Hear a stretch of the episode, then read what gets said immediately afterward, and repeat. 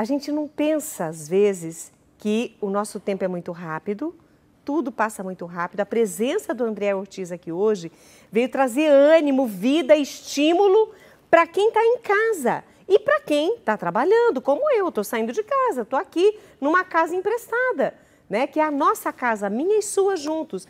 Então, se nós não prestarmos atenção no que ele falou, eu vou pedir para ele repetir a escada, viu? e se nós não prestarmos atenção no que você falou e não colocarmos em prática, a nossa vida vai continuar a mesma e a gente vai continuar reclamando ou procurando culpados.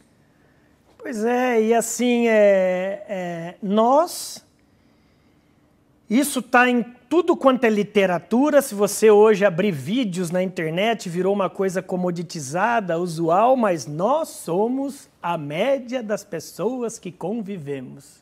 E é incrível. Cinco pessoas no mínimo. É incrível, porque tubarão vai nadar com tubarão e sardinha com sardinha.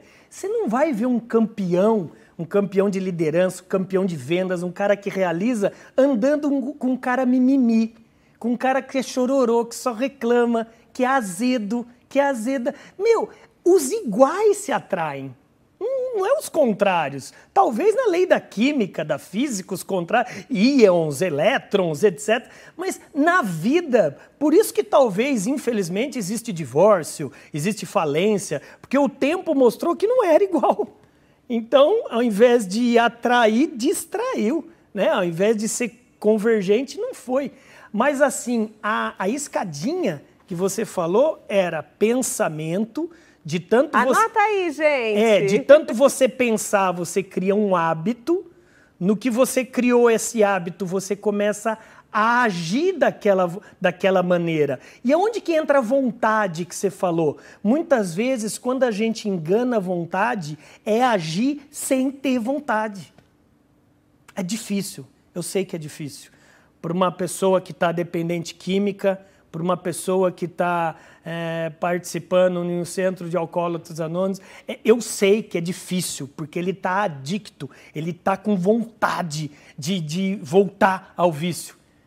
Mas a sua ação, ela quebra, ela quebra a vontade. Se você tem um propósito definido no coração, Rita, é a única coisa que ninguém consegue roubar da gente são as nossas aspirações e o nosso conhecimento. Não tem como. Podem roubar nossa roupa, nosso carro, é, é, nossa casa, mas as nossas aspirações. Por isso que eu falo: você quer ser independente, se você quer perder o medo, o que, que gera medo na vida de alguém? A falta de conhecimento. Então, assim, se você quer ficar seguro de algo, vai estudar, vai ler, vai criar o que eu chamo de pneuzinho de conhecimento. Estuda, conhece, porque e mesmo assim sempre vai ter alguém que sabe mais do que a gente. Você tem que ter a humildade, né? É a fórmula socrática. Quanto mais eu sei, eu sei que nada sei. Não é, Rita? Tem muito para aprender. É, é humildade, é, é humildade. humildade. Então acho que assim, o líder que em tempos de pandemia ele conseguir é, ter da equipe dele essa amarração, eu acho que essa pandemia vai voar. Gente, a gente já aguentou um ano e três meses, praticamente. Segura a onda, segura a onda, calma mais um pouco.